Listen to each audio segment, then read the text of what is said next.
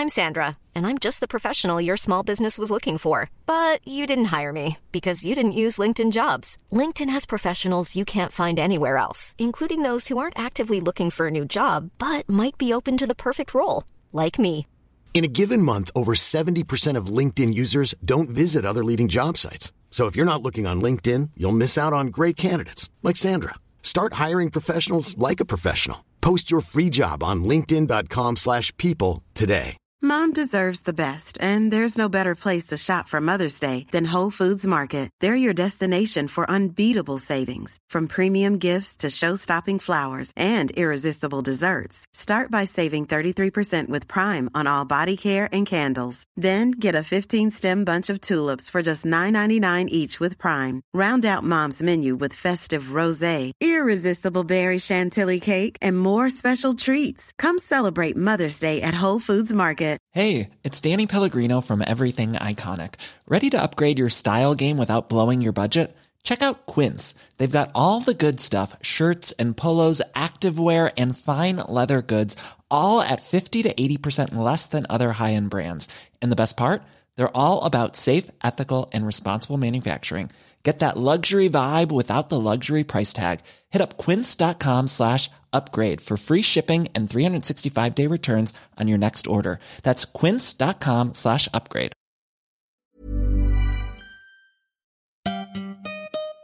Aller chercher la chance, c'est toujours compliqué. Donc, il vaut mieux chercher à bien faire son boulot. Et à un moment, la chance, on provoque la chance, quoi.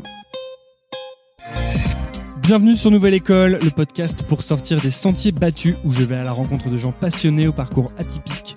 Cette semaine, j'accueille Jean-Daniel Guyot, le fondateur de Capitaine Train. De 2009 à 2017, Capitaine Train a tout simplement mieux vendu des billets de train que les autres et s'est efforcé de faire toujours la même chose, toujours mieux, jusqu'à se faire racheter. Depuis, Jean-Daniel continue son travail chez Trainline et se lance dans de nouveaux projets autour de la banque et de l'éducation. On parle d'abord d'éducation et d'inégalité des chances, une inégalité qui commence dès la crèche et qu'il veut t'aider à combattre. Il livre ensuite de nombreux conseils d'entrepreneuriat avec au centre la nécessité de ne pas réinventer la roue. On parle de Captain Train, de patience et de ce que ça fait de devenir millionnaire. Enfin, on parle de compétition et de l'importance de s'en extirper. Dans cet épisode, il y a beaucoup de conseils et de ressources pour toutes les personnes qui ont un projet ou souhaitent en lancer un. Pensez à vous abonner sur Apple Podcast ou sur votre plateforme de podcast préférée, c'est ce qui m'aide le plus et bonne écoute. Eh bien, bonjour, Jean-Daniel Guyot. Merci de venir sur Nouvelle École. Bonjour. Je suis très content de te recevoir. Euh, je vais te présenter rapidement. Tu es, euh, alors actuellement, tu me coupes si je me trompe, hein, mais actuellement, je crois que tu es euh, directeur international chez Trainline encore. Tu es toujours CEO de Capitaine Train. Oui. Que Trainline a C'est acquis. la même chose, mais oui. C'est la même chose? Ouais. Ok, c'est parce que tu, je t'ai entendu le dire de différentes manières et je voulais voir si euh, vous n'aviez pas encore des équipes séparées dans la, dans la boîte. On s'appelle plus Capitaine Train. Ouais. Mais bon, la, la structure euh, qui existait existe toujours. Vous avez gardé une équipe similaire, quoi. Oui. Et euh, tu es donc, euh, donc tu es donc toujours CEO de Capitaine Train que Trainline a acquis euh, en 2016, Oui. je crois. Donc pour rappeler brièvement, Capitaine Train, c'était au tout quand vous l'avez créé en 2009, c'était une ben, un service en ligne pour acheter des billets de train le- beaucoup plus facilement et rapidement que ce que proposait la SNCF à l'époque, puisque la SNCF à l'époque avait un, un service assez moyen, quoi, pour le dire gentiment. Ouais, je le dirais autrement, mais. oui. Tu dirais comment? Alors déjà, on, con- on concurrençait pas la- vraiment la SNCF, on concurrençait sa filiale privée qui s'appelle voyagesncf.com. Voyage SNCF. Et c'est vrai qu'on a commencé un peu comme ça, c'est-à-dire dans l'opposition en disant, bah, on va faire un truc mieux. Bah, c'est comme ça qu'on progresse. Quoi. Et en fait, on s'est très vite, euh, on est très vite devenu européen en fait. Donc on a, on n'a pas que concurrencé euh, Voyage SNCF, on a concurrencé d'autres canaux de distribution. Mais la SNCF en elle-même, on la concurrence pas puisque c'est notre principal partenaire en France. Oui, c'est votre business model, c'est que vous aidez la SNCF à vendre des billets. On remplit ses trains et euh, derrière elle nous paye pour cette distribution qu'on fait. Mais donc c'est notre partenaire. Alors on va parler de tout ça parce que euh, tu, tu me fais un peu penser à d'autres entrepreneurs qui sont passés sur Nouvelle École, du genre euh, Jean-Charles Samuelian qui fait Alan, où il y a un côté, vous prenez des marchés ultra ultra compliqués, euh, pas, pas forcément, tu sais, tu même pas, toi parfois t'en parles, pas forcément sexy, et justement vous allez prendre toutes les pièces du puzzle une par une et voir où est-ce que vous pouvez entrer et ensuite euh, créer quelque chose de complètement différent là-dedans. Alors on va parler de tout ça, mais avant de parler de ça, Euh, là, tu es en train de te, te remettre à entreprendre sur de nouveaux projets. Mhm. Je crois, si j'ai bien vu, tu en as deux. Euh, tu as euh, tu as Trust BK qui est donc Trust Bank en quelque sorte qui est Oui. une banque en fait pour les pour les entreprises je crois Ouais. et tu as un autre truc qui s'appelle euh, ah j'avais le nom Un en peu tête. comme ton podcast. oui c'est ça c'est ça c'est euh, École Ambition. ah, École Ambition. Je- fourché. Et, euh, et je voulais qu'on parle de ça d'abord parce que École Ambition, forcément, ça m'a ça m'a interpellé. Je crois que c'est une crèche, euh, ou en tout cas une petite école pour les, les enfants de 0 à 12 ans. Et alors, est-ce que tu peux me parler de ça? Parce que ça m'a vraiment intrigué et j'ai pas réussi à trouver spécialement d'informations là-dessus. Pour l'instant, on est, on, on, est toujours en, en recherche beaucoup sur ce sujet-là. Euh, donc c'est pour ça qu'il n'y a pas beaucoup d'informations, mais on va, on va, on va le faire au fur et à mesure. Euh, c'est aussi c'est, euh, c'est du, du philanthropique, donc il n'y a pas de, on, cherche pas des clients quoi. C'est pas un business. Donc là, on est en train plutôt de préparer le, voilà, c'est pas un business, donc on prépare, on prépare le, le terrain, on prépare le projet, mais on n'a pas de publicité spécifique à faire, on n'a pas à faire connaître euh, euh, globalement ce, ce sujet-là. On va faire notre petit truc, notre produit, euh, notre notre école et voir comment comment comment ça évolue. L'idée étant que, en fait, on part d'un constat qui moi m'a absolument scandalisé, euh, qui est que la France est l'avant-dernier pays de l'OCDE en termes d'égalité des chances. Alors que moi j'avais toujours vu liberté, égalité, fraternité, surtout les frontons de toutes les écoles, et en réalité on est un pays qui n'est pas du tout, euh, qui donne pas du tout d'égalité des chances, c'est-à-dire qu'il y a un déterminisme énorme en fonction du lieu de naissance. Si, si, euh, on, on peut définir avec un pourcentage assez fou euh, là où va arriver une personne en fonction de son lieu de naissance. Et ça, ça se joue très tôt, parce qu'en fait, les, on, on se rend compte aujourd'hui que bon, les, les, les, humains euh, fonctionnent un peu différemment, un, peu différemment de ce qu'on avait pensé, et qu'on, euh, c'est pas, euh, on- ils naissent et puis on doit les remplir d'informations, puis à un moment ils ont assez d'informations pour euh, qu'on les lâche et qu'ils vivent euh, leur vie. Euh, ça fonctionne pas du tout comme ça. Donc c'est pas une question de une personne n'a pas eu accès à assez d'informations ou assez de bons profs ou assez de, de, de choses dans sa vie et on l'a pas assez rempli. C'est pas du tout, ça marche pas du tout comme ça. Ça marche en fait par des phases d'acquisition et ça, ça démarre à, à- à- au premier jour en fait. Tu veux dire qu'il y a des paliers? Il n'y a pas des paliers, euh, il y a des moments euh, de sensibilité. Donc ça, c'est des choses qui sont des, des intuitions qu'ont eu beaucoup beaucoup de gens euh, au début du XXe siècle sur des sensibilités des enfants euh, et de nous-mêmes, hein, enfin adultes même, hein, euh, à certaines choses. Euh, on, on le voit très bien dans le monde animal. Euh, puis on est aussi des, animaux. Euh, et nous, on a eu cette, euh, cette, idée qu'on avait une sorte de cerveau et qu'il fallait le remplir. C'est une sorte d'intuition assez forte qu'on a eue et qui a été im- imaginée, puis puis après on l'a un peu acquise quoi. Alors qu'en fait c'est on marche pas du tout comme ça. On a des moments d'acquisition, des moments de sensibilité dans lesquels on va justement acquérir hyper facilement des choses de manière hyper naturelle. Donc la marche, euh, la lecture, euh, Et compter. Ces moments, c'est les mêmes pour tout le monde à peu près? Et tout le monde a un peu les mêmes moments, mais pas du tout au même moment. Tout, tout le monde a les mêmes moments de, de, de sensibilité, mais pas au même moment. Euh, et chacun est différent. Et, et n'importe qui qui a vu des enfants, qui a eu des enfants, le voit. Il y a des enfants qui commencent à marcher Et- hyper et alors, tôt, d'autres plus tard, et chacun est différent. Et en fait, euh, ce dont on a beaucoup l'intuition, euh, c'est qu'il faut respecter ces moments de sensibilité parce qu'ils sont ultra performants en fait. Dès qu'on les respecte, on peut euh, sans effort euh, permettre à l'enfant euh, d'acquérir des choses. Euh, et ça, ça joue dès dès la naissance. Et du coup, c'est pas la, la- la question en fait, c'est surtout de permettre d'avoir cette éducation individualisée aux enfants pour que l'éducation soit la plus efficace possible. Euh, Est-ce qu'on donc ça, alors ça, je le dis tout de suite, c'est basé sur énormément d'intuition et très peu de science. Et c'est ça le drame en fait de cette euh, de cette euh, de de, de, de l'éducation de manière générale, c'est qu'il y a très très peu de science. Euh, le, le- la science de l'éducation, c'est le parent pauvre de toutes les sciences. Moi, Pourquoi? je pensais Comment ça se fait? Moi, je pensais que énormément de gens Ouais. avaient pensé à notre éducation avant de nous mettre dans des écoles. et en fait, beaucoup de gens ont pensé, mais très peu de gens ont validé. Euh, et parce qu'en fait, je sais, je sais pas pourquoi, mais il y a peu, il y a pas d'argent quoi. C'est beaucoup plus marrant d'aller mettre de l'argent dans, dans, les dans armes. du nucléaire, dans les trucs, mais mais mais dans de la physique pure, dans les maths et tout, mais il y a peu il y a peu d'argent sur les sciences humaines de manière générale, et encore moins d'argent sur les sciences de l'éducation. Pourtant, j'aurais tendance à penser qu'on a fait des recherches là-dessus, ne serait-ce que pour vendre des produits aux enfants. En marketing, non? Non, alors marketing peut-être. Tu sais, non, mais tu sais, des, des études de comportement, de à quel moment les enfants vont euh, avoir des, à des prédispositions pour tel type de, euh, d'apprentissage ou tel type d'expérience. Non, le, le- Même là-dedans, on se tu rend compte que les jou euh, de manière générale, les jouets sont très peu appropriés. Il y a, il y a peu de jouets en fait euh, très intéressants pour euh, pour les enfants.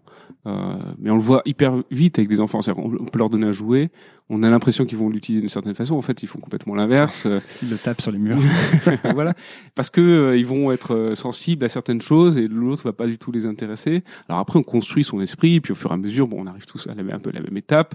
Euh, et quand on a, je sais pas, 15, 12 ans et qu'on donne un Lego technique, bon bah, on va commencer à construire des choses. Mais avant ça, c'est, c'est, c'est les, les jouets finalement sont, sont très peu. euh, c'est assez surprenant pour les pour les parents euh, quand on quand on leur dit ça. Beaucoup de parents pensent que bah il faut beaucoup de jouets pour euh, euh, pour euh, comment dire euh, éveiller les enfants alors qu'en fait des choses hyper simples euh, un bâton euh, qu'on tape ou un, un, une papier un papier qu'on va qu'on va frotter qui va faire du bruit des choses euh, au début toi, qui- toi, tes parents euh, moi je suis, je suis je suis je suis papa d'une petite fille oui. de- depuis qui a quel âge? Deux ans et demi Ok, d'accord. Donc t'es en plein dans ces je suis en réflexions. plein dans je le vois c'est c'est à dire que j'ai étudié ça pendant assez longtemps et là je le vois Euh, donc c'est encore plus marrant T'as étudié ça euh, sur le côté J'ai euh, lu, j'ai lu, T'as lu j'ai lu plein de choses. Euh, j'ai écouté plein de choses et plein de gens hyper intéressants, notamment euh, à Paris, euh, en France de manière générale, il y a une, une sorte d'effervescence en ce moment sur l'éducation.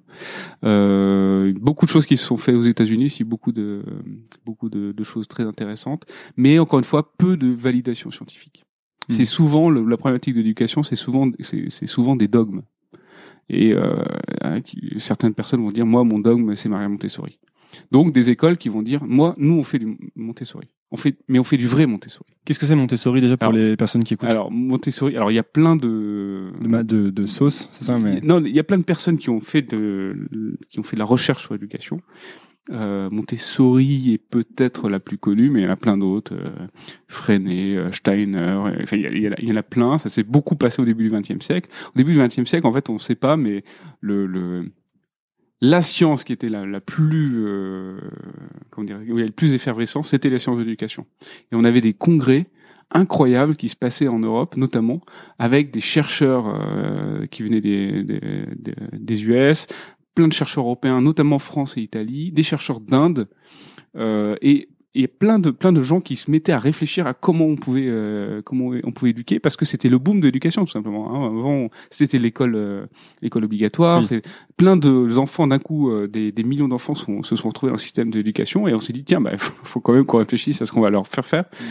Euh, et donc il y a eu plein de dogmes qui en sont sortis, dont des gens qui disaient comme Montessori d'ailleurs il faut surtout que ça soit pas un dogme, mais des, Ça devient un mais dogme ça devient aussi. un dogme et on se dit comme il n'y a pas de science en fait, Ce que tu appelles la science, ce serait de, de mettre des hypothèses et de les vérifier par des, des choses qu'on peut mesurer, c'est ça? Sur des cohortes, voilà, exactement. Et c'est hyper dur. C'est hyper dur parce qu'en fait, si on veut vérifier quelque chose, si on veut se dire, euh, j'ai, euh, je, je pense que cette méthode de lecture est meilleure que celle-là. Il faut la vérifier sur deux, euh, deux euh, échantillons et les suivre sur euh, longtemps, sur 40 ans, quoi. Donc ça coûte hyper cher. Euh, c'est dur à, enfin, il faut être, faut rester hyper rigoureux.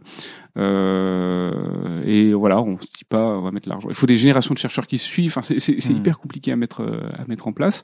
Et derrière, on voit pas. Alors, en fait, le problème de, de tous ces problèmes d'éducation, c'est que ça ne suit pas euh, un rythme politique. Et généralement, la politique est euh, pourvoyeur de fonds euh, de, de, de, de, de l'éducation. Et comme euh, la politique suit un rythme, en gros, de 4-5 ans, De court terme ouais, très court terme, En fait, c'est comme la recherche fondamentale, un peu. C'est pour ça que la recherche fondamentale a tant de mal à trouver des fonds, voilà. parce qu'il y a les Ouais. mêmes problèmes de problématiques de court terme. C'est exactement ça. Voilà. Et on, se dit pas, bah, je vais investir pendant 40, 50 ans, personne s'en souviendra. Euh, donc on a, voilà, on a la chance quand même en France d'avoir un, un ministre qui est sensible à ça, une sorte de effervescence euh, en ce moment sur euh, sur ça. Mais nous, ce qu'on veut faire, euh, du coup, euh, par rapport à par rapport à l'école ambition, c'est permettre cette éducation individualisée, la rendre accessible à des à des enfants qui en ont besoin. Parce qu'en fait, aujourd'hui, cette éducation, elle existe. En fait, il y a une le, le- il y a une distorsion de plus en plus importante entre les gens qui euh, ne sont pas conscients des problèmes d'éducation, euh, sont dans des zones pauvres, euh, ne parlent pas français, euh, en plein, en, en- ou, euh, voilà, en plein de, de paramètres comme ça qui les incitent pas à, à- à- qui, qui, qui leur permet pas d'accéder à, à- cette éducation-là. Et de l'autre côté, des gens qui sont très très conscients de cette problématique-là et qui sortent leurs enfants de l'école euh, publique, quoi, et qui leur donnent accès à plein de choses euh, plus. euh, euh, alors, on parle souvent d'écoles alternatives, mais disons euh, euh, qui leur donnent accès à à, des- à- leurs intuitions justement, euh, à, ce que tous les jours leurs intuitions soient suivies euh, euh, dans, dans, le, dans le monde éducatif. Oui, en fait, le problème, c'est la, la passerelle. C'est-à-dire de créer la passerelle entre le- les services qui se créent, qui sont de la, de la personnalisation, et les gens qui pourraient en avoir besoin. Oui. Moi, ça me parle pas mal parce que j'ai grandi dans un endroit où il y avait pour le coup euh, pas vraiment de passerelle. Et euh, quand bien même tous, toutes ces offres existeraient en France ou dans le monde ou à Paris, ou, ou ne serait-ce que le wagon pour apprendre à coder, ou n'importe quelle école pour, pour apprendre quelque chose, ou en ligne, tout simplement, on n'en avait jamais entendu parler. Mais mais de la même manière que que j'avais jamais par- entendu parler des écoles de, enfin d'HEC, disons, quand euh, euh, j'étais dans le village dans lequel j'ai grandi, jamais entendu parler. J'ai commencé à l'entendre parler quand euh, je suis entré dans d'autres écoles et ce genre de choses. Mais en fait, comme il n'y a pas, ne serait-ce que cette passerelle, euh, c'est inenvisageable. C'est juste inenvisageable quand en fait. La, la problématique des, des enfants de, de zones pauvres, c'est pas qu'ils sont moins intelligents que les autres. Ils sont exactement aussi intelligents que les autres. La problématique, c'est deux choses. C'est un, leurs parents sont pas conscients euh, de du parcours et de et de la jungle que c'est euh, pour euh, savoir. Enfin, je veux dire, pour être conscient que euh, si tu veux faire les meilleures écoles, il faut faire S option maths, mais qu'avant si tu veux avoir fait S option maths, il faut avoir pris euh, allemand, allemand première langue option latin parce que tu es sûr de savoir la meilleure prof. Ces genres de, de considérations, elles sont très loin de, évidemment de- des, des parents qui n'ont pas conscience du système éducatif. Et la deuxième chose, c'est le manque d'ambition. Qu'il y, il y a un nivellement par le bas incroyable. Avec nous, on a des témoignages de de- d'enfants qui sont euh, qui sont passés euh, via des, euh, des, des conseillers d'orientation, par exemple, où la première question du conseiller ou de la conseillère d'orientation, c'est de quel lycée viens-tu? Quel est le euh, quel est le problème en fait? Quel est, quel est, quel est le lien entre la personne et son lycée et son quartier? Enfin sous-entendu la question évidemment derrière ça c'est de quel quartier viens-tu? quoi? Et en fonction de ce quartier-là je vais te dire où tu vas arriver euh, et ça bon, bon je veux pas taper sur les conseillers d'orientation c'est pas du tout ça mais c'est juste qu'il y a une sorte de manque d'ambition globale euh, sur euh, pour ces enfants-là. Et du coup, bah, comme on leur donne pas l'ambition, on leur dit tout- toute leur scolarité, bah, de toute façon, toi le mieux que tu peux faire, c'est un CAP. Il y a aucun problème à faire un CAP. On peut En faire fait, un super truc en CAP. Je crois que c'est même Mais- ça le problème, c'est que je me souviens très bien que, alors, pour le coup, moi, j'ai euh, en cours, donc j'étais vraiment dans un tout petit collège de, de province, et euh, quand j'avais 15-16 ans, je sais plus la période où je, je faisais un peu le con en cours et j'étais pas très sérieux, et mais je m'en sortais quand même pas mal. Mais déjà, on, est, on a pas mal essayé de me mettre dans des dans des filières euh, manuelles, et je pense que c'était pas le problème. Je pense que le problème c'est la manière dont, les, dont ces filières étaient présentées. En fait, on prenait, tu prends le lycée, ceux qui réussissent au collège ou au lycée, ils continuent. Et ceux qui ne réussissent pas, on leur dit, toi, du coup, du coup, par défaut, tu vas dans des filières manuelles ou des filières techno. Donc, comme si les filières techno étaient pour ceux qui ne réussissent pas la filière générale, que c'était des filières par défaut quand tu peux pas faire mieux, alors que c'est débile, puisqu'il y a des gens qui sont très doués avec leurs mains, qui sont, qui font des choses super et qui sont juste moins, qui, qui, qui aiment moins, par exemple, écrire des dissertes. Et, mais il y a déjà une dévalorisation de ça dès le départ qui est absurde, je trouve. Et alors, vraiment, euh, pour là où j'ai grandi en tout cas, euh, moi, je suis passé à travers parce que j'avais ma famille qui venait notamment de Paris, etc. Mais, mais la, la grande majorité de mes, de mes amis de l'époque sont, bah, au bout d'un moment, on dit bon bah ok, je vais en, je vais en techno, je vais euh, faire un BEP, je vais faire un CAP. Euh, ce qui premièrement ne devrait pas être dévalorisé et en plus l'était et on les, on les, on les forçait plus ou moins à aller là-dedans. Je trouvais quoi. Et on leur avait pas ouvert toutes les options. C'est ça. Euh, voilà, donc c'est tout un système qui est un peu euh, un peu améliorable, on va dire. Encore pour utiliser un euphémisme. Et, euh, et ce qu'on veut faire, c'est donc le problème, c'est que la divergence, en fait, elle se crée euh, en fait très tôt. Et, euh, et elle se, elle se- en fait, elle se crée quasiment avant la crèche.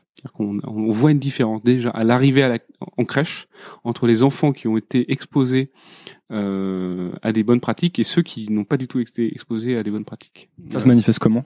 Et ça se manifeste par des choses hyper simples. Alors, euh, il y a un, un, y a des gens qui travaillent de, de, dessus. Hein, il y a des super initiatives euh, là-dessus. Euh, et en fait, on, on, trouve par exemple à l'arrivée en crèche des, des enfants qui arrivent. Euh, donc il y a des études qui ont été sorties, je crois, par l'Institut Montaigne et par euh, Terra Nova sur ça, euh, hyper intéressante à, à, à lire. Euh, notamment quelqu'un qui s'appelle Florent Bonneman qui a travaillé à Terra Nova et qui fait d'autres d'autres choses en ce moment et qui on parle beaucoup, mais plein d'autres plein d'autres personnes. et lui, ce qu'il dit, c'est c'est simple. À l'arrivée en crèche, les enfants qui maîtrisent en gros 500 mots de vocabulaire en moyenne, euh, et, des, et, des, enfants qui maîtrisent 1000 mots. Et la, la différence entre les deux, elle paraît en fait tout, pas, pas si énorme. Dire 500 mots, c'est pas, c'est pas grand chose. Mais en fait, c'est donc ces enfants qui maîtrisent 500 mots généralement viennent de, de, de, milieux défavorisés et les enfants qui viennent de milieux favorisés maîtrisent 1000 mots. Ah, mais il y a un effet compounding en fait. Ça, et en, en fait, fait. c'est comme si on prend deux courbes et on est au tout début de la courbe, donc évidemment, on voit pas trop la différence. 500 mots, c'est pas grand-chose. Et finalement, en fait, au fur et à mesure, cette divergence va être, va être augmentée euh, par euh, par l'éducation. Boule de neige un peu quoi. Ouais, c'est c'est vraiment un effet boule de neige. Je sais pas si t'as lu, euh, j'arrête pas de glisser. Je sais pas si t'as lu le livre Outliers de Malcolm Gladwell. Non. Bah, qui parle de, euh, ça s'appelle, il appelle ça l'histoire du succès et il va, il va te prendre plein de, de types qui ont énormément de succès, donc que ce soit Bill Gates euh, ou des joueurs de hockey professionnels, et il te montre à chaque fois comment leur environnement a façonné leur succès. Et il prend l'exemple dans le premier chapitre, je crois, des joueurs de hockey professionnels au Canada. Et en fait, il remarque que euh, dans une équipe de hockey professionnel, tous les joueurs euh, à l'âge adulte sont nés plus ou moins le même mois, en fait, parce que c'est le mois du début de la saison mmh. qui fait qu'ils ont 11 mois d'avance sur les autres. enfin, il y a une histoire comme ça, je sais pas si je me trompe en logique. Et du coup, à chaque, chaque année, ils sont plus grands et meilleurs que les autres et donc ils sont sélectionnés pour être dans les meilleurs groupes et donc ils sont avec les meilleurs et donc en fait cet effet boule de neige fait qu'ils deviennent pro et si tu nais dans un, le mois qui n'est pas favorisé tu n'as quasiment aucune chance de devenir professionnel. Mmh. et ça je trouve ça hyper intéressant aussi. Oui c'est exactement ça. À quel point l'environnement est euh, on, enfin le, ce déterminisme dont je parlais qui est euh, horrible a posteriori quoi. Euh, et quand on arrive à, à, du succès ou à être heureux dans sa vie à se dire euh, bon bah je suis content parce que bah voilà, mes parents m'ont mis dans la bonne direction et, et, et, euh, et, finalement à la fin, bah, je suis, je suis content de, de ce que j'ai fait. On, on, se rend compte à quel point en fait d'autres n'ont pas eu cette chance-là, mmh. mais c'est pas de leur faute, c'est pas parce qu'ils manquent de talent, c'est pas parce qu'ils manquent d'intelligence, c'est juste que l'environnement et le système leur a pas donné des chances euh, égales. bah, euh, c'est en, en plus, je trouve que ce qui est dommage, c'est que il euh, y, a, y, a, ce déterminisme qui n'est pas spécialement avoué ou reconnu. Et ensuite, il y a toute une mythologie de euh, le euh, si tu travailles beaucoup, tu vas avoir du succès. Si tu travailles plus que les autres, tu vas, tu vas gagner plus d'argent, qui n'est pas complètement fausse, mais qui n'est, qui, qui peut pas expliquer toute la situation. Et du coup, il y a une, partie. Ouais. ouais. et puis y a, du coup, il y a une culpabilisation générale parce qu'en ce moment, il y a toute une, c'est le thème du, du hustle, de, il faut travailler 24 heures par jour. et en fait, quand je pense que quand tu fais ça et que t'as pas le sentiment d'avoir le même succès que d'autres, il y a une, vraiment une culpabilisation très forte de euh, attends mais en fait tu devrais même pas prendre tes 5 minutes pour regarder Netflix, tu devrais tout le temps travailler, tu sais. Et euh, je trouve que ça crée une culture très euh, très anxiogène en fait quoi. Oui oui exactement et, et c'est c'est et c'est triste parce que la différence quand quand tu arrives à la fin des études quand tu as 20 ans, 21 ans, euh, en fait elle est déjà faite quoi. Elle est déjà énorme. C'est ça que tu les moments de sensibilité un peu, c'est que tu les as tu les as t'as pas eu les mêmes t'as pas eu les mêmes chances que les autres au bon moment, c'est ça? T'as pas eu les mêmes. Euh, t'as pas eu, oui, t'as pas eu les mêmes. Le chances, même input, quoi. Mais, disons, mais le... je veux dire, ça commence à un mois, quoi. Ouais. voilà. Et donc, ce qu'on veut faire, c'est mettre à disposition de l'éducation individualisée, euh, notamment des crèches et les maternelles et continuer euh, euh, sur sur les classes primaires euh, et mais on pense que c'est ça qui, qui est essentiel un, pour donner une idée euh, en milieu défavorisé les milieux défavorisés ont quatre fois moins accès à la crèche euh, que les milieux favorisés. Rien que sur ça, sur l'aspect social des enfants, des enfants. sur euh, leur exposition au langage français, puisque évidemment le langage c'est en fait la base de de, de, tout derrière, hein. la maîtrise du langage, du vocabulaire, puis derrière évidemment de la lecture, de l'écriture. C'est les, vraiment les fondamentaux euh, qui vont derrière faire tout, qui vont donner ces chances en fait euh, à l'enfant. Euh, voilà. Et ce qu'on veut faire, c'est se mettre en zone mixte et en zone défavorisée, euh, qu'on appelle euh, po- poliment les, les euh, zones de politique de la ville, euh, donc en zone pauvre, pour être clair, euh, et donner accès à cette éducation individualisée. La problématique de ça, c'est que l'éducation individualisée, ça coûte cher. Donc c'est là que j'arrive avec mon, mon background de, de, euh, de chef d'entreprise et, de, et aussi d'in- d'ingénieur informatique. C'est, je pense qu'il y a des façons inexplorées euh, pour euh, améliorer, euh, la, enfin, pour réduire le coût de cette éducation individualisée et permettre aux, gens qui suivent les enfants d'être beaucoup plus performants. parce que c'est vrai que c'est hyper dur de suivre même 15 gamins, c'est dur quoi. Quand on commence à le Quand faire t'es quand t'es tout seul, tu veux dire? quand- quand on- alors généralement des classes de d'éducation individualisée euh, pour 30 élèves, il y a deux, deux enseignants. Euh, euh, mais c'est très très très dur, c'est très peu informatisé euh, et quand c'est informatisé, c'est très isolé. L'enseignant est généralement très très très isolé euh, et euh, la donnée qu'il va pouvoir récupérer sur le sur sur le- sur l'enfant va être en fait euh, localisée pour pour pour lui ou pour elle, mais mais c'est à peu près tout. Et donc euh, c'est après c'est le talent de l'éducateur euh, d'aller euh, utiliser cette donnée euh, pour euh, pour améliorer euh, l'éducation. Euh, mais c'est tout. Et c'est dommage parce qu'en fait euh, cette donnée-là elle pourrait être utilisée par euh, la- les parents. Hmm. Alors dans une, une autre forme évidemment, on peut pas donner euh, la donnée brute pour l'éducateur aux parents, mais on peut associer le parent euh, sur sur ces différentes phases justement. Euh, on peut associer les autres éducateurs évidemment parce que euh, Là, c'est vraiment le. Les écoles qui fonctionnent mal, généralement, ce sont les écoles où les éducateurs se parlent. Euh, et justement, échangent beaucoup, beaucoup. Et Qui fonctionnent bien, tu veux dire Oui, qui fonctionnent bien, oui. Ah, pardon. Je suis les, pas sûr, Les écoles qui fonctionnent bien sont les écoles où les équipes travaillent en équipe, justement, et se partagent cette, cette donnée-là. Et après, il y a un, un autre sujet encore qui est l'accès euh, de la donnée aux chercheurs. Avec euh, la capacité de faire des ponts Qui permet du coup d'alimenter cette recherche. Voilà, en qui permet deux choses, qui permet aux chercheurs de dire, nous, on a besoin de cette donnée déjà, parce que celle- on considère qu'elle est importante. C'est là où on va, on va voir des différences peut-être. Euh, et de l'autre côté, bah, redonner cette donnée euh, et suivie euh, sous, sous- sur plusieurs années euh, à ces, à ces chercheurs. Donc en fait, ce que tu veux, c'est créer un système euh, qui va qui va qui va alimenter plus ou moins tous les acteurs du truc. quoi. Non, ce que je veux, c'est pas créer un système. Ce que je veux, c'est créer une école Ouais. avec des, avec des enseignants Non, et des sûr. enfants. et autour de ça, ce que j'adore faire, moi, c'est c'est justement mettre l'humain au centre. Je déteste la technologie pour la technologie, mais dire, il y a, on a plein de moyens aujourd'hui incroyables pour, euh, en anglais on dit empower, pour euh, Mm. euh, pour euh, donner beaucoup plus de puissance en fait euh, et de pouvoir euh, aux humains euh, et leur, leur donner euh, voilà la, la- la capacité de se dédoubler euh, euh, et, euh, et je pense qu'on peut mettre énormément de technologie autour de ça. J'ai pas euh, d'idée euh, euh, arrêtée sur le sur le sujet. On a quelques intuitions. Mais je pense que mettre pas mal de geeks là-dedans peut faire des trucs incroyables voilà euh, en se, voilà et donc euh, et donc on peut je pense réduire le coût de l'éducation individualisée euh, et donc la rendre accessible à des, populations qui en ont vraiment besoin. Hmm. Et tu sais comment ça va se matérialiser dans le, le, le temps qui vient Moi, je te, je te demande hein, parce que je trouve ça hyper intéressant comme. euh, avance, on a l'objectif euh, d'ouvrir euh, une première école en, en- à la rentrée 2019. Euh, et l'objectif aussi, c'est de pas ouvrir qu'une école. C'est Mm. d'ouvrir, c'est vraiment, le- on se voit vraiment comme un réseau d'écoles. Et comment vous saurez que ça marche du coup? C'est, pour l'instant, comme je dis, c'est qu'une intuition. Ouais. Mais ce monde d'éducation ne marche que par ça. Donc, on n'a pas l'impression d'être vraiment différent des autres.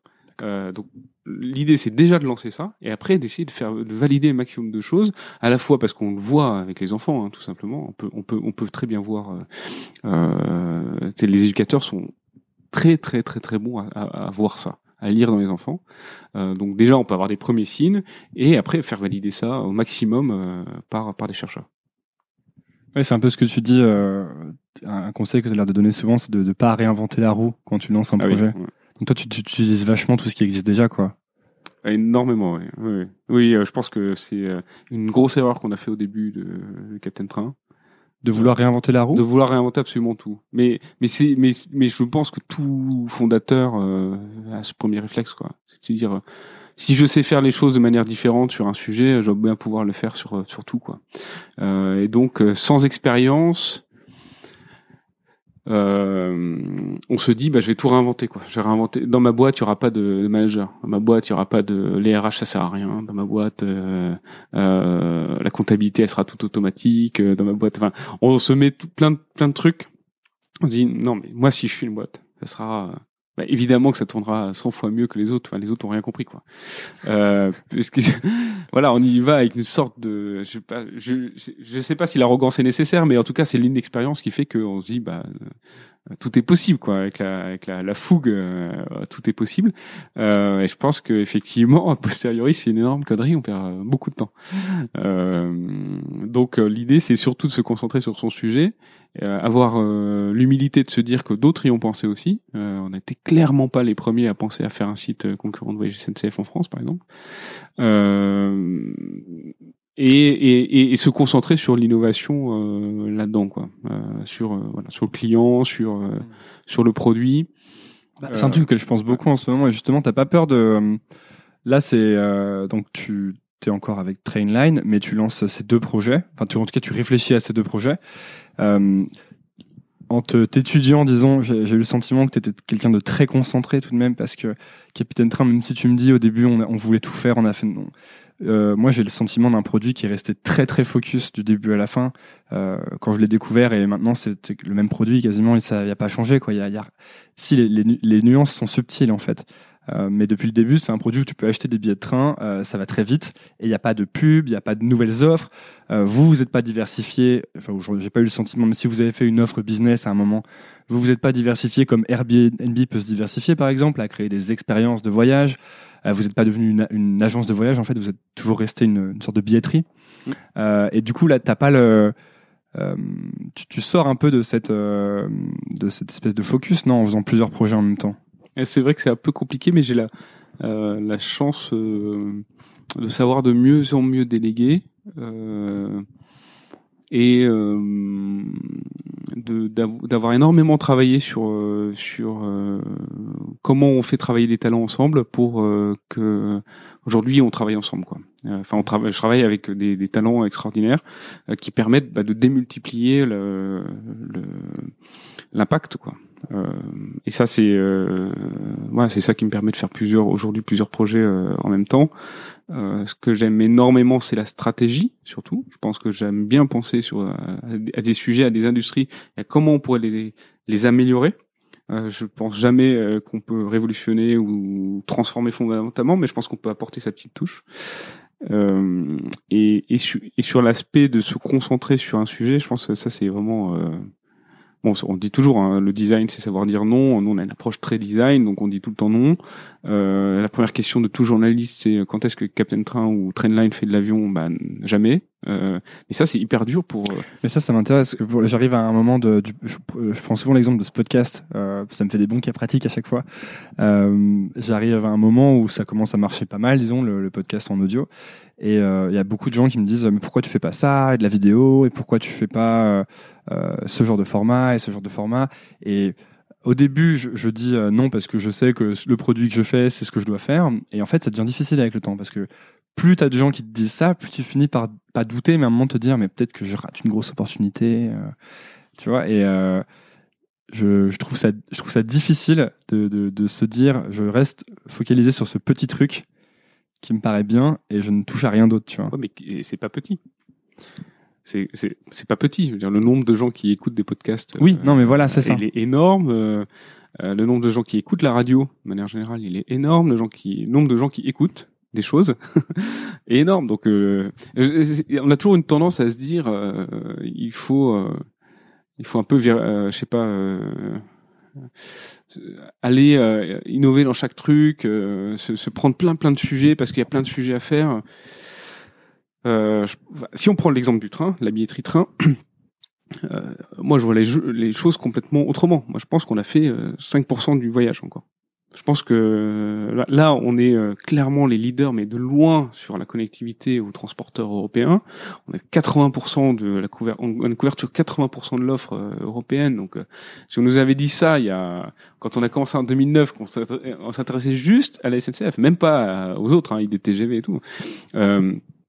Euh, Aujourd'hui, c'est, enfin, c'est, incroyable quoi. On est connecté à 125 transporteurs. Enfin, euh, mais même là, on se dit, bah non, il y a déjà le marché du train, il est, il est, européen, il est mondial, donc on peut toujours euh, faire notre métier mieux.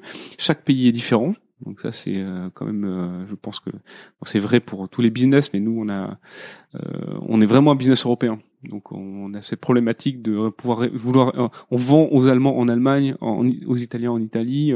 On n'est pas un truc, on n'est pas, on n'est pas dans. En fait, beaucoup nous pense qu'on est un business de tourisme et de voyage, alors qu'en fait, nous, on a un business de transport. Et ça, c'est la, différence est fondamentale. Donc, on, vend localement. Euh, 80% de nos ventes sont des ventes locales de gens qui vont au boulot euh, ou voir leur grand-mère. Euh, et, et, euh, et, du coup, il faut qu'on s'adapte à chaque pays. Mais chaque pays, c'est un défi euh, énorme, quoi. C'est incroyable à quel point euh, même un Belge peut être différent d'un Français sur la façon dont il achète le billet de train. Euh, et, et, je me dis que tant qu'on n'aura pas, euh, on n'aura pas une satisfaction de 100% sur chacun des pays pour euh, chacune des, des, des cultures de chaque pays, parce qu'il y a parfois il y a des pays où il y a plusieurs cultures euh, bah, déjà on n'aura pas fait le on n'aura pas fait le job quoi. Euh, deuxième chose c'est qu'il faut qu'on ait 100% de tous les donc on fait le train et le bus donc il faut qu'on ait 100% des, des, des, des connexions. On en est encore loin en fait, euh, même si on en a beaucoup. Euh, et puis on est même si euh, voilà, on, a vendu sur les 12 derniers mois, on a vendu 2,7 milliards d'euros de billets de train quand même, c'est pas négligeable. Pas mal, ouais. euh, on reste petit par rapport au marché qui reste qui est énorme. Donc euh, voilà, je pense qu'on est jamais évidemment personne n'est jamais satisfait. Donc on veut toujours aller plus loin. Malheureusement. Mais nous on, on veut faire cette verticale et on, on, pense que derrière, si on la fait bien, d'autres business vont pouvoir se créer sur, sur ça. Et c'est ça, ça qu'on essaie choses de, dans l'ordre, de en fait, faire. Quoi. ça. Voilà, on fait les choses dans l'ordre. Voilà, exactement. Donc tu veux dire qu'en fait on peut euh, faire un business qui marche très bien et qui est très gros euh, sans se diversifier en quelque sorte. Exactement. En, juste en, en capitalisant à chaque fois sur le truc que tu fais, c'est ça? Exactement. Voilà. Et, et euh, on est, euh, on a la caractéristique d'être très, euh, euh, de pas dépenser beaucoup. Enfin, de, on n'a pas trop, on n'a jamais eu trop d'argent chez Captain Train. On a toujours été limite. Euh, donc on a toujours dû faire des choix très précis. Euh, et Captain Train, ça s'est créé, euh, enfin avant de la revente à la Trendline, ça, ça s'est créé pour 5 millions d'euros. Tu penses que ça a aidé votre succès, ça D'avoir Ah, peu d'argent? Hiring for your small business? If you're not looking for professionals on LinkedIn, you're looking in the wrong place. That's like looking for your car keys in a fish tank. LinkedIn helps you hire professionals you can't find anywhere else, even those who aren't actively searching for a new job but might be open to the perfect role. In a given month, over 70% of LinkedIn users don't even visit other leading job sites. So start looking in the right place. With LinkedIn, you can hire professionals like a professional. Post your free job on linkedin.com/people slash people today. Burrow's furniture is built for the way you live. From ensuring easy assembly and disassembly to honoring highly requested new colors for their award-winning seating, they always have their customers in mind. Their modular seating is made out of durable materials to last and grow with you. And with Burrow, you always get fast, free shipping. Get up to 60% off during Burrow's Memorial Day sale at burrow.com slash ACAST. That's burrow.com slash ACAST. burrow.com slash ACAST. Disons que c'est pas ça, mais on, avait l'argent qu'on savait utiliser. Et euh, oui, la question c'est euh, si, si on avait eu 20 millions d'euros, par exemple, on l'aurait peut-être mal utilisé parce qu'on savait pas l'utiliser. Aujourd'hui, je pense qu'on serait largement capable de le faire. Mais euh, on a commencé par euh, une petite levée de fonds de 100 000 euros, quoi. Puis euh, encore 100 000 euros, puis encore 100 000 euros, et puis après 1 million 3, après 2 millions 5, et, et au fur et à mesure, on a appris à gérer euh, à gérer ça, à faire des plans, à faire des forecasts, à, à bien embaucher. euh, mais euh, c'est vrai que ça nous a appris à la frugalité et euh, à être sûr que on fait pas n'importe quoi et qu'on se dit pas bah tiens on va faire 12 pays en même temps parce que parce que nos investisseurs nous ont dit euh, non on a on a on est on est on a toujours été hyper euh, précis sur, ce- sur ce qu'on faisait La patience, c'est un truc que tu as naturellement? Parce que du coup, ça veut, moi, ça, me fait, ça fait rimer un peu avec patience, je trouve, quand même. Je sais pas si je suis si patient euh, ou si on est si patient parce qu'on est trois cofondateurs un peu euh, avec les mêmes caractères on est résilient ça c'est sûr c'est-à-dire qu'on l'a jamais jamais jamais euh, je lâche ouais, je lâche rien Euh, je pense que Dans d'autres domaines de ta vie, c'est pareil. Ouais, je, ouais. Euh, je, ça peut prendre du temps, mais je sais que j'y arriverai. Voilà. Ok. Euh, donc ça c'est clair, mais par contre, pas de, je suis pas si, euh, je suis pas si patient. Non, je, non, je pense pas. Mais par contre, voilà, on a un objectif. Ça sert à rien de changer d'objectif tous les trois jours. Quoi. Mhm. Euh, en plus, c'est dur pour une équipe. C'est hyper dur. Ah, ça, s'il y a un- une chose qu'on apprend quand on commence à manager et à, et à mener des équipes, c'est que euh, on change pas de plan tous les deux, deux mois. Quoi. Il faut donner un cap, quoi. faut donner un cadre, faut donner un focus, et puis les gens viennent pour quelque chose, ils viennent pas pour une autre. Donc, euh, C'est quoi l'objectif, du coup Là, Ça, ça m'intéresse parce que, du coup, Capitaine Train, vous l'avez commencé en 2009. Euh, au fil du temps, le produit a grossi, vous avez levé des fonds, euh, il y a eu l'acquisition. J'ai peut-être lu n'importe quoi, mais j'ai lu que c'est dans les, dans les 200 millions, quelque chose comme ça, de la vente de Capitaine Train. Euh, et ce que, ce que je me dis, c'est là, tu me dis, l'année dernière, on a fait 2,7 milliards de, de- on a vendu pour 2,7 milliards d'euros de billets de train. Et moi, je me dis, bah, du coup, toi, qu'est-ce qui te, qu'est-ce qui te motive, en fait, maintenant, comme on a, moi, moi, tu me dis ça, je me dis, ah, bah, attends, mais t'as passé tous les, euh, tous les checkpoints, quoi, tu vois. Euh, qu'est-ce qui fait que tu as encore envie? Là, tu me dis, on a, on est encore, euh, on a encore rien fait, on a, on n'est pas encore au bout, tu vois. en fait, on pense que le, il y a un énorme potentiel sur le train. On pense que, en fait, on est, on est parti de. Alors, moi, j'ai un postulat qui est que tu, peux partir sur n'importe quel business pour n'importe quelle raison. C'est-à-dire qu'il n'y a, a pas de mauvaise raison.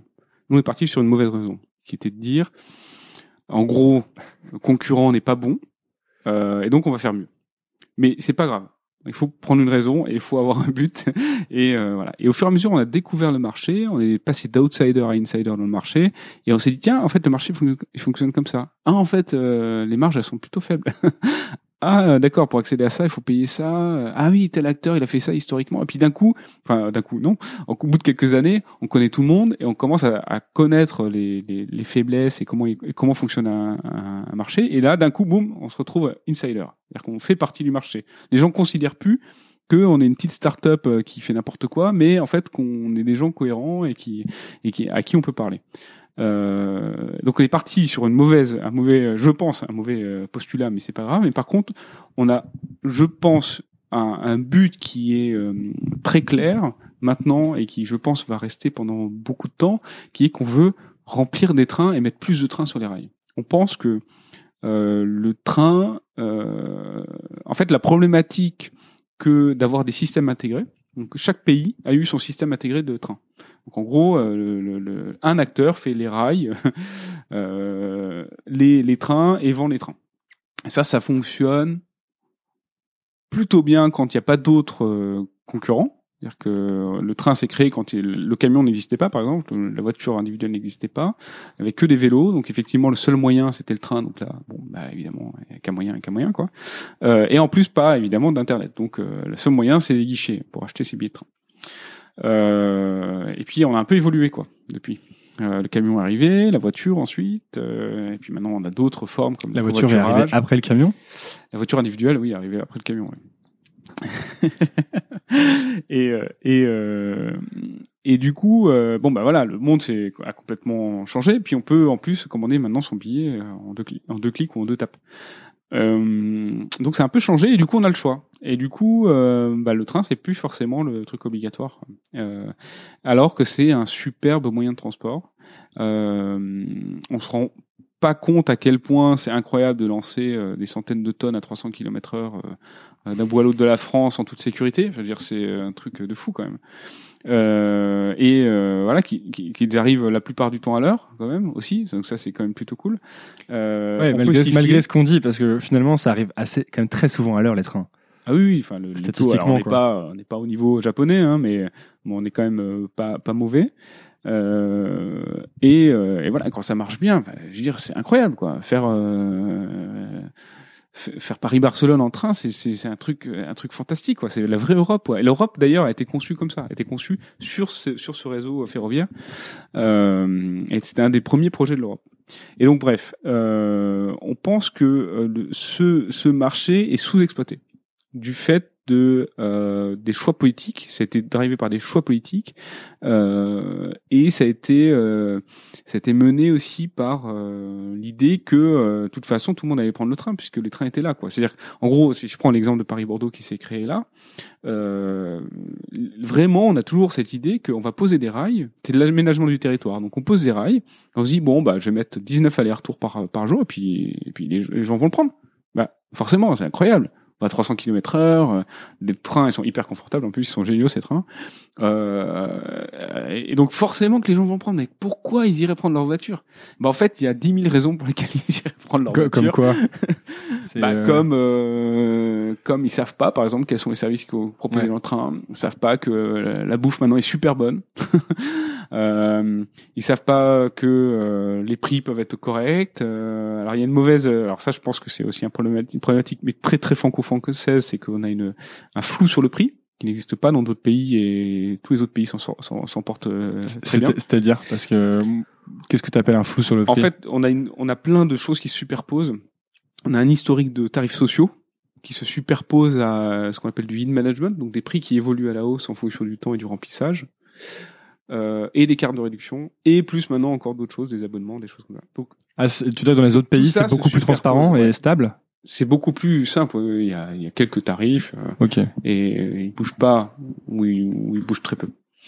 Euh, et on pense que, en fait, le truc c'est que si tu mets en place un tel système de in management, à court terme, ça va être génial parce qu'effectivement, tu vas jouer sur la psychologie des gens pour et tu vas mieux remplir les trains euh, et pour un prix euh, moyen supérieur. Donc sur le court terme, c'est génial, mais dans le long terme, on pense que psychologiquement, ça fait que tu t'es jamais sûr de, du, De combien du tu vas payer, quoi. Et donc on pense que c'est pas une bonne stratégie. Voilà. Euh, et après, la malchance de la SNCF, pour le coup, en, la matière, c'est qu'elle est obligée d'appliquer les tarifs sociaux. Euh, et du coup, bah, les tarifs sont d'une complexité infinie. Euh, euh, IDTGV, par exemple, ou d'autres font du management, personne ne les critique.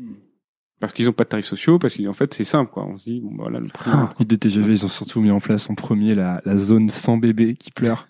ça, c'est pour moi la révolution du train. Euh, parce que je sais pas, il y a, il doit y a- y a une loi de répartition euh, mathématique euh, de, en fait, quoi, où que tu ailles, il y aura forcément un bébé dans un siège à côté de toi, quoi, que ce soit dans l'avion, dans le train. Je sais pas pourquoi, c'est comme ça, mais c'est vraiment vérifiable, quoi. Mais c'est, ouais, cool, les bébés. Ouais. ah oui, parce que maintenant, t'en- en effet, ouais.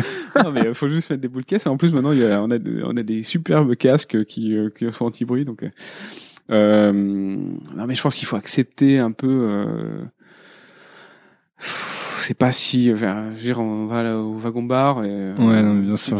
C'est pas si. Moi, j'ai euh, un grave. casque avec, euh, j'enlève le bruit, etc. Mais C'est- ouais, mais tout le monde a des casques maintenant, donc je, je sais pas, c'est pas si, euh, c'est pas si euh, grave. Ça me dérangeait plus, par exemple, quand il y avait des fumeurs. hein. Ça, ça me dérangeait plus. Ouais. T'as connu ça, toi? Ah oui, oui. C'était quand? C'était, ça arrêté quand, ça? Euh, 2003, je dirais, un truc comme ça. hein. D'accord. C'est pas si vieux. D'accord. Euh, et du coup, euh, Oui, nous on pense, tu veux pousser le train. voilà, on pense qu'on peut beaucoup plus pousser le train. On pense qu'on peut mettre plus de trains sur les rails. Le réseau il est sous-exploité partout en Europe. Donc le, le réseau est sous-exploité. On peut mettre plus de trains. On peut mieux remplir les trains. On peut faire accéder aussi aux touristes au train. Le, le train c'est le moyen pour les touristes en Europe qui est le, le plus fantastique pour voyager. Ah mais oui, mais comme c'est pas, comme il prévoit à l'avance, c'est ça Voilà, c'est ça mon, mon, mon problème que qu'on essaye de, de résoudre euh, à chez, chez, chez enfin avec les, les autorités euh, compétentes, c'est qu'en fait effectivement euh, un, un, un touriste prévoit son trajet comme tout le monde. hein. Enfin, si nous on va en, en Australie, euh, généralement on prévoit pas deux jours à l'avance. Donc euh, c'est plutôt entre 6, un an voire un an et demi. Euh, de, euh, avant, le, avant le voyage. Euh, et du coup bah, les trains ils sont ouverts trois mois à l'avance donc c'est un peu compliqué. C'est con. En fait ils vous font un Paris euh, Francfort. Paris Francfort c'est très très simple à faire en train. C'est c'est même enfin pourquoi on prendrait l'avion? Euh, et ben il faut euh, en fait le touriste qui cherche il n'a pas de train Il a que de l'avion. Donc il prend l'avion. Il dit pas il y a un train, non, il y a pas de train, il y a que de l'avion. Et, et tout ça, c'est des choses en fait que tu découvres qu'une fois que tu es dans le marché depuis Ah oui, ça, longtemps. Et en fait, plus t'as de problèmes, plus on résout, plus t'as de problèmes. en Ouais, c'est un peu ça, c'est vrai. Bah, du coup, ça sert à rien d'aller chercher autre chose. Ouais. Il y a- il y a- je veux dire, la pile de bugs, euh, Non, mais c'est elle ça. a grossi euh, exponentiellement, donc il n'y a pas de besoin d'aller chercher ailleurs. Attends, mais Et- et ça, venait, ça venait d'où chez Enfin, je sais pas si c'est la bonne question, c'est d'où est-ce que ça vient, mais pourquoi est-ce que depuis que t'es, euh, parce que même, je crois que même ton premier stage de fin d'études où t'étais à la SNCF, t'as codé une application euh, sur la première application sur Mac pour, euh, c'était pour avoir les horaires, je crois, quelque chose comme ça. Oui. Et, euh, et en fait, à chaque fois, tu, tu as envie de, de créer un nouveau truc, de, de lancer un projet ou de, de mettre une nouvelle solution. Et euh, ça vient d'où en fait J'adore construire, ouais, j'adore, j'adore construire. C'est, euh, je sais pas, ma pas- Tu sais pas. Je sais pas d'où ça vient, mais j'aime beaucoup, beaucoup euh, créer. Et, euh, et le truc incroyable, c'est qu'avant, pour créer, c'était dur, quoi. Fallait matière première et, puis il fallait beaucoup de, de, de patience et de et de euh, et puis il faut, faut avoir accès, quoi, tout simplement à tout, à tout ça, ces outils, à cette matière première. Et maintenant, bah, un ordinateur qui coûte 100 balles, mais vraiment, il n'y a même pas besoin de, enfin, pas besoin d'acheter un MacBook Pro à 2000 balles. hein. Euh, avec un ordinateur qui coûte 100, 100 euros, même un ordinateur à 50 euros sur le bon coin, c'est un outil extraordinaire euh, pour créer et avec ses doigts quoi. Et, tout est accessible. Puis maintenant on a des sites.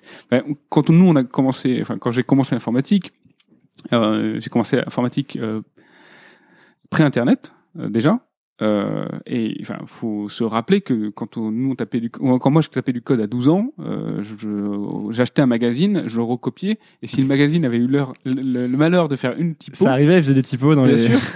on comprenait rien et on n'arrivait pas. Enfin, il fallait se démerder quoi. Et il Ouais. n'y avait pas d'internet et, puis il y avait pas, on pouvait pas aller. Il y avait pas une page de plus sur le magazine. Donc, euh, c'est, c'est- fondamentalement, ça a changé et c'est extraordinaire. Donc, moi, voilà, j'adore construire. Donc ça, c'est peut-être euh, personnel. Et après, euh, la chance que tout soit mis à disposition pour Mm. qu'on construise des choses incroyables.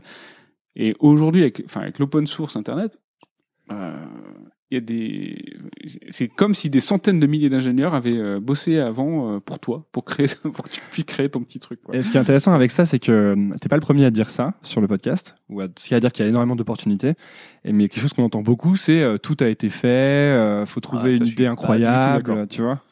Ah non, Ouais. je, suis, ouais, je suis vraiment pas du tout d'accord avec ça. Bah, moi, plus que- j'avance, plus je travaille sur des vrais trucs, parce que ouais, je pense que le- l'erreur, c'est euh, en tout cas moi, ce que j'ai beaucoup fait, c'est passer énormément de temps à essayer de trouver des idées, à réfléchir, et en fait, une fois que tu rentres dans l'action, bah, un peu comme euh, avec le train, une fois que tu rentres dans l'action, tu résous des problèmes, t'en as des nouveaux qui arrivent, et là, c'est un peu la même chose. Euh, mais je- depuis que je suis rentré dans l'action, je suis assez euh, d'accord, je suis assez rassuré sur la quantité de bonnes idées qu'il y a en fait, et de trucs, de bons trucs à faire. Oui, mais il y a même pas besoin d'avoir de bonnes idées, quoi. C'est ça Ouais. qui, est, qui, est, qui, est, qui est cool. bah, c'est ce que tu dis sur euh, Capitaine Train, tu dis que vous n'avez pas spécialement une, une bonne idée. Oui, c'était pas spécialement une, une bonne idée ni une En bonne plus, tout le monde a dû vous dire euh, si, euh, la SN si Voyage SNCF se met à faire une bonne expérience utilisateur, Oui. euh, vous êtes mort, etc. Non, non, mais on prend un autre exemple plus simple. C'est souvent des gens, des amis qui disent ouais, moi j'aimerais me lancer, moi j'ai pas la bonne idée. Bah, fais une boulangerie.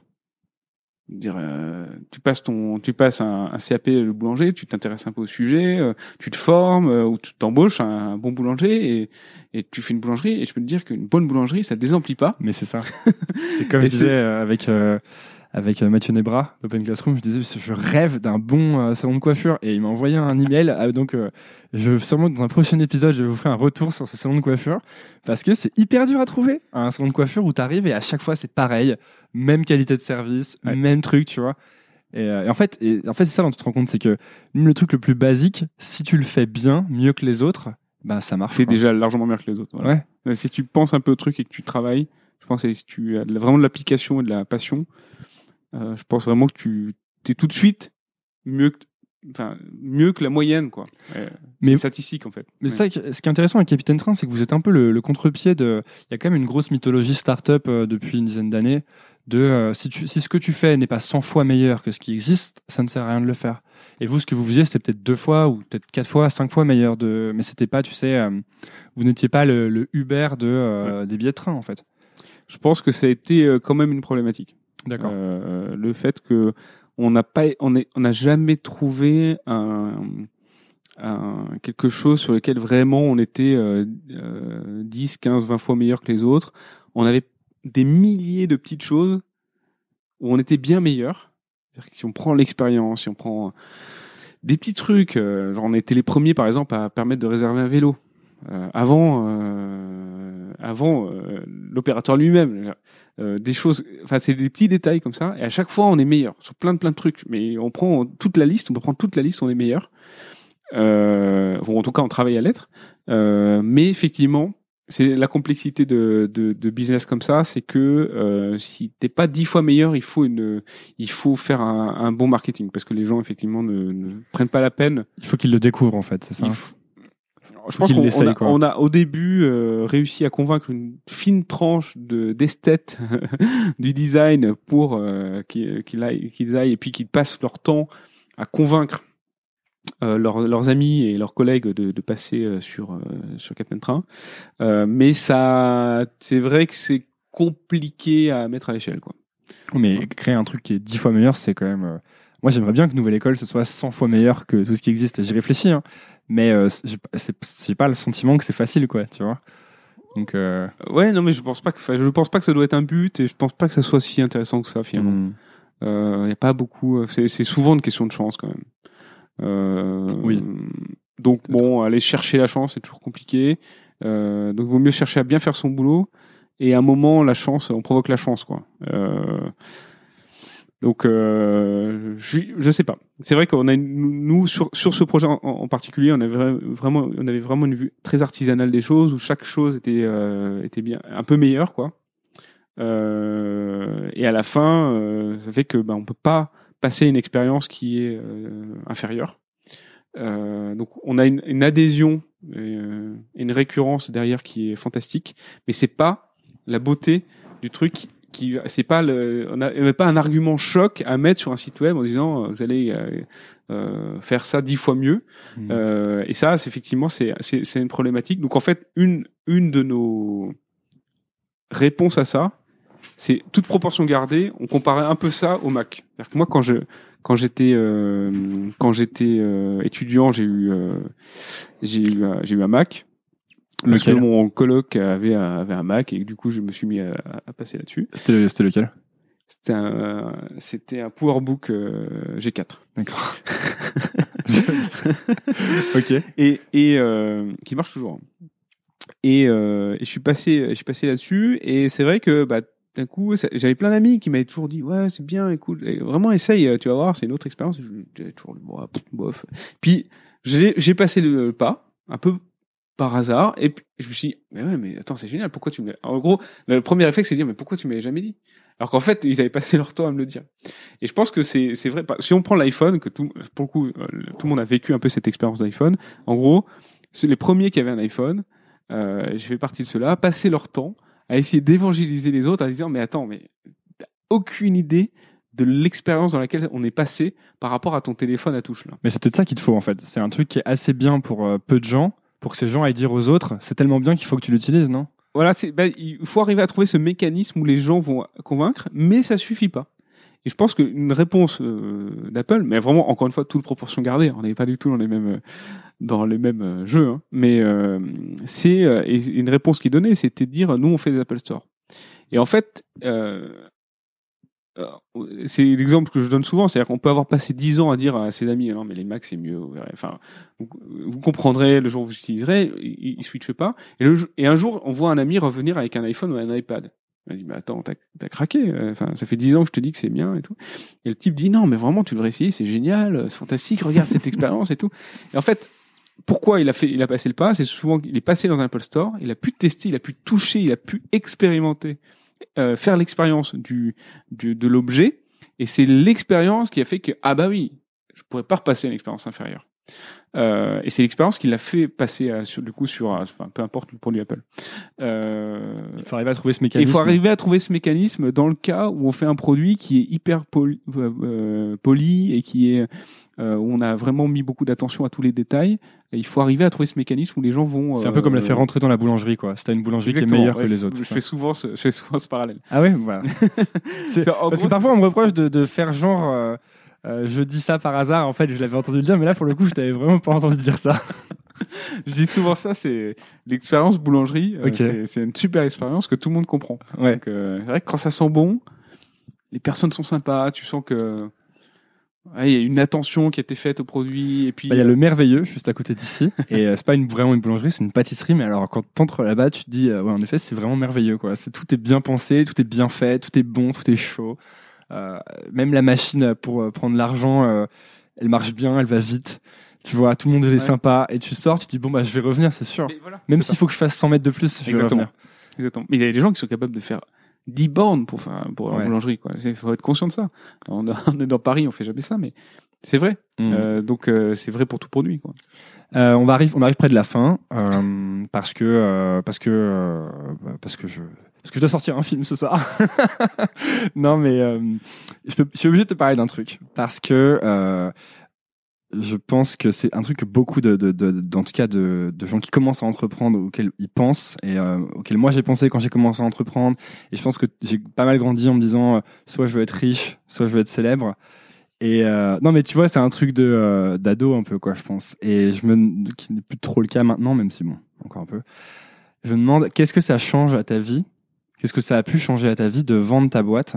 Est-ce que ça a changé quelque chose à ta vie quoi? Est-ce que d'un seul coup, je me souviens d'avoir lu un article du fondateur de Basecamp, donc euh, David euh, blablabla, DHH, voilà, et qui disait que euh, il avait attendu toute sa vie d'être millionnaire, plus ou moins, et que le jour où il est devenu millionnaire, en fait, il s'est rendu compte que ça avait rien changé, et du jour au lendemain, il s'est dit bon, bah, en fait, ça va, ça a rien changé, donc je recommence à bosser sur mes trucs en quelque sorte, tu vois? Euh, alors ça a strictement, alors ça, ça, ça a strictement rien changé, je pense. Euh, sur, euh, alors c'est vrai que j'ai eu la chance de devenir riche du jour au lendemain, hein, pour être pour être clair. Euh, venant d'une famille plutôt modeste, euh, avec quatre enfants, un salaire, euh, voilà. c'est quand même un, voilà, c'est quelque chose que j'avais jamais vécu du coup. Donc c'est vrai que du jour au lendemain, le compte en banque est, est, est incroyable. Euh, et on se dit waouh, c'est. Mais finalement, euh, quand on a vécu toute sa vie euh, de manière frugale ou simple, je vois pas. Oui, effectivement, je vois pas pourquoi ça changerait grand chose. Alors, en fait, ça donne plutôt plus de liberté. Et ça, c'est exceptionnel. Ça, c'est vrai que j'ai une énorme chance et que j'ai énormément de liberté. Euh, euh, on a pu acheter une maison, euh, bah, on l'a acheté quoi. Euh, ça m'a posé 30 000 questions, on n'est pas allé voir une banque. euh, bon, il se trouve qu'on est allé voir une banque pour d'autres raisons, mais euh, que justement le banquier était plutôt content. Nous, euh, et euh, et euh, ouais, et du coup, ça donne énormément de liberté. Ça me donne la liberté de faire ces deux projets, donc École Ambition et Trust Bank, de le financer. Trust Bank, j'ai entièrement financé pour le moment. Et sans que ça soit voilà dur euh, ou même que je me dise bon ben voilà j'ai une équipe de 11 personnes que je finance intégralement euh, bon bah ça me donne une liberté fantastique de travailler avec ces talents là de se dire on va on va changer un truc euh, génial. Et puis euh, voilà. Et donc ça c'est vrai que c'est c'est- ça c'est exceptionnel et, et je, je suis conscient de ma chance euh, sur ça. Après dans la vie de tous les jours euh, on n'est pas euh, je sais même pas enfin je veux dire enfin c'est un peu je pense que euh, Buffett en parle un peu c'est en mode euh, bon à un moment on a des des besoins simples quoi. Euh, en tant qu'humain euh, il faut que s'habiller manger euh, dormir. Bon euh, bah, j'ai un j'ai un toit euh, je peux m'habiller euh, effectivement c'est Je crois que c'est Seth Godin qui dit que euh, tout l'argent c'est une histoire que tu te racontes et en fait à partir du moment où tu arrives à te payer des grains de riz et, euh, et à dormir euh, avec un toit, tout le reste c'est qu'une histoire. Ouais, peut-être, peut-être. du coup, on peut- bah, du coup, ça permet de créer des histoires. En tout cas, ça, c'est, Ouais. ça, c'est, ça, c'est, ça, c'est top. Euh, voilà, j'ai la liberté de démarrer des projets sans avoir besoin d'investisseurs, sans toquer à la porte de personne, en étant totalement libre de ce que je veux faire. Hmm. Euh, je peux financer d'autres projets aussi, donc ça, c'est vraiment super. Surtout qu'il y a une sorte de diaspora euh, de des anciens Captain Train qui s'est qui s'est créé, qui créent leurs projets. euh, euh, a des projets super. Euh, Ça a changé ton mode de vie au quotidien ou pas ça a absolument euh, rien changé. Alors, je suis acheté une super bagnole, mais c'est tout. Euh, C'était le truc que tu avais en tête. euh. Même pas, mais je me suis dit. Parce Est-ce qu'on peut savoir quelle bagnole j'aime bien vivre dans le futur. Ça, c'est vrai, depuis toujours. Donc t'as acheté une Tesla. donc, j'ai acheté une Tesla. Ok. Mais c'est c'est pas plus. Je veux dire, c'est- c'est ça apporte son lot de contraintes aussi. Ouais, quoi. ouais, Euh, ouais. donc euh, c'est pas pour ça que ma femme euh, va parler parce qu'il faut aller recharger la, la voiture et que Hmm. et que c'est pas et voilà qu'il faut euh, sortir de l'autoroute et blablabla. Euh, donc ça, je veux dire, c'est pas non plus. euh, mais c'est vrai qu'on vit, dans- vivre dans le futur, ça c'est, ça permet d'avoir cette liberté de vivre un peu dans le futur, tester des trucs, me dire ouais, s'il y a un truc qui sort euh, que j'aime bien, bah effectivement, je réfléchis pas trop, j'ai la liberté de le faire. J'utilise beaucoup beaucoup l'argent comme un moyen euh, d'arriver à créer encore. Mhm. Euh, et euh, d'ailleurs, la une grosse partie de ce que j'ai sorti euh, a été mis dans une structure qui me permet de financer les choses. Euh, à la fois mes projets, d'autres projets. euh, euh, on a une super loi d'ailleurs euh, fiscale là-dessus qui, euh, qui qui permet de sortir de l'argent sans être fiscalisé, mais qui l'oblige euh, celui qui l'a sorti à réinvestir. C'est quand même euh, génial. On n'en parle pas assez souvent quand même Mhm. des, des bonnes lois fiscales. Euh, du coup, euh, voilà, ça, ça- voilà, ça n'a pas changé. euh, sinon, euh, ce que je pense, euh, qui je suis. Mais Mhm. bon, toujours les mêmes potes. J'ai toujours, donc a priori, toujours la même femme qui est incroyable. Et donc non, j'ai pas de, voilà, j'ai pas de. Je vois pas pourquoi je changerais quoi. Alors, deux dernières questions. Euh, la première, c'est est-ce que tu lis? Je crois que tu lis. Et, euh, et est-ce que tu as, un... est-ce que as un bon livre à me conseiller? Alors, je la pose jamais comme ça, cette question, mais je me dis, allons-y comme ça, parce que est-ce, que t'as... est-ce qu'il y a un truc que tu as lu dans les dernières années qu'il faut absolument que je lise? Ah non, mais je pense que enfin, tu as accès à tous les livres. euh, j'ai pas de truc. euh, euh, Il y, a, y a un livre que que j'adore. Il faut juste que je retrouve le, le- que j'ai lu plusieurs fois. Et sur, c'est vraiment le type de livre où je prends des notes et je relis les notes. Et, Ouais, ouais. C'est C'est le euh, type de livre que j'aime, ça. euh, c'est euh, euh, mince, j'ai oublié le titre.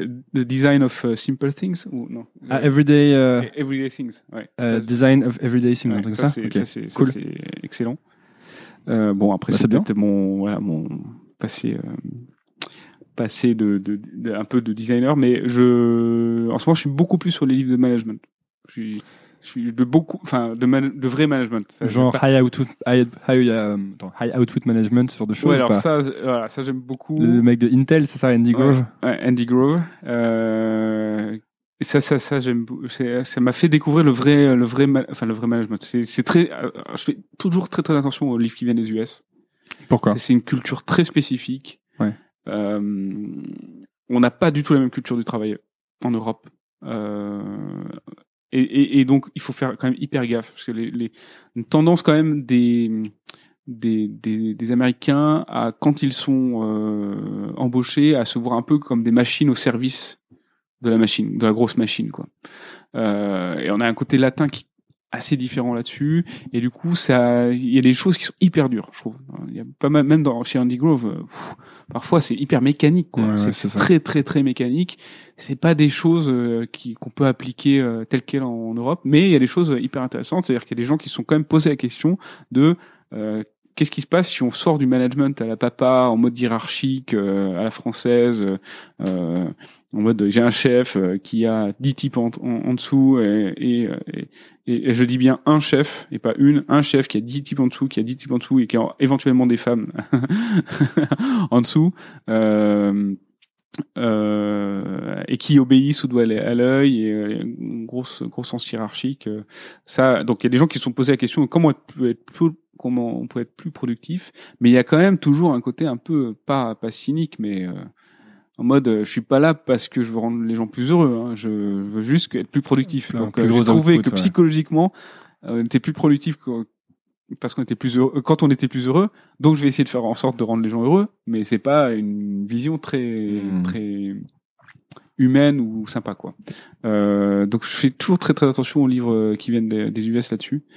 Euh, je fais très attention aux livres qui sont beaucoup trop opinionated je sais pas comment on dit qui ont une opinion beaucoup trop forte Du genre. euh, bah, du genre euh, justement euh, DHH euh, Ah oui. rework et tout je oui, trouve que c'est eux, des, livres qui sont top, mais c'est leur façon de bosser, quoi. Et, et on peut avoir le droit d'avoir une autre façon de bosser. Ah oui, ils sont très belliqueux pour le coup. Ils sont extrêmement belliqueux. Ils sont, ils ont quand même tendance à dire que les autres font de la merde. Ouais, c'est ça. Euh, alors que, bah non, chacun fait son truc. Euh, Eux, ils ont commencé par euh, faire du service, euh, donc faire du, faire euh, être une SS2I Une en gros, ouais. être une agence.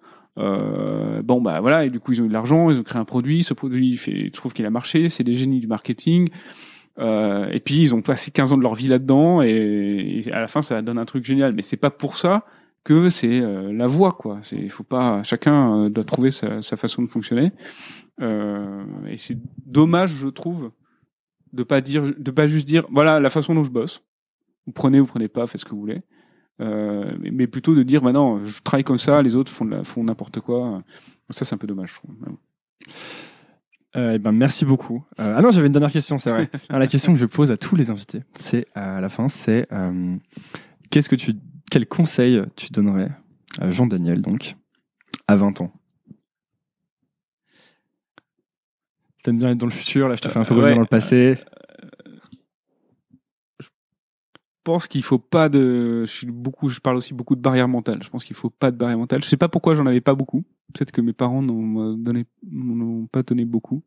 Mais j'ai très très peu de barrières mentales et je pense que c'est. Euh... Alors ouais. Enfin, si, si tu me demandes un conseil à donner à moi-même, pardon. Euh, j'aurais plutôt dit euh, ne pas réinventer la roue. J'aurais eu tendance à être beaucoup trop fougueux à, à tout réinventer. Euh, mais si je devais donner un conseil à un autre, euh, à, une autre personne, euh, je dirais, euh, faut enlever les barrières mentales. Faut se dire qu'il n'y a pas de choses. il y a peu de choses impossibles quoi. On a la capacité de créer. On a un moment qui est incroyable dans la vie de l'humanité où globalement on peut vivre, euh, surtout en Europe, on est quand même assez aidé socialement, on a un filet de sécurité qui est extraordinaire. Euh, quand on a fait des études en plus, bah, ce filet de sécurité il est là toute la vie et il est fort. Euh, donc on a le droit, on a la, la chance incroyable et, et de, de pouvoir créer sans, sans risque. Quoi. Souvent, c'est vrai que souvent on a quand même cette tendance à penser que les entrepreneurs euh, sont les entrepreneurs d'il y a 100 ans. Oui, il y a 100 ans.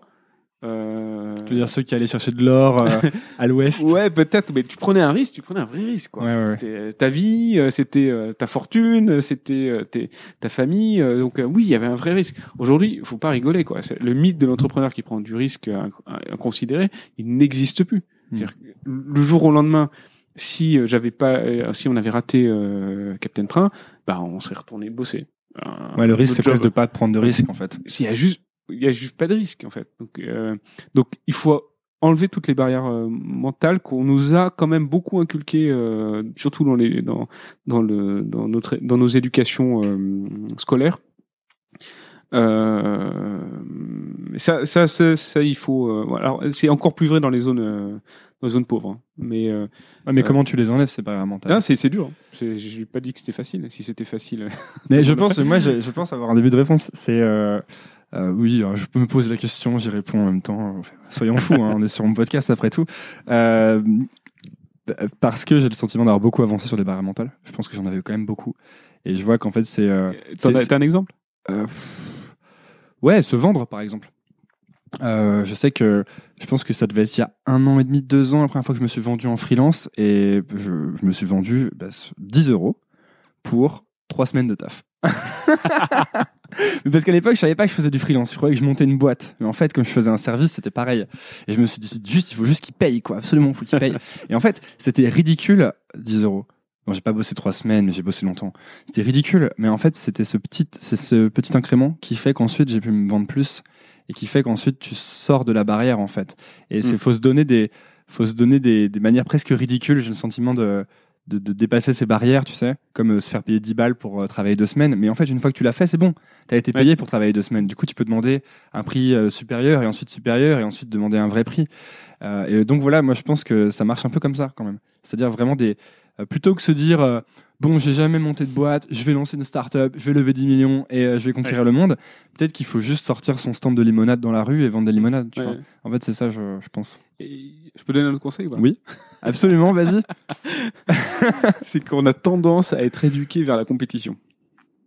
Et ça, je pense que c'est hyper mauvais.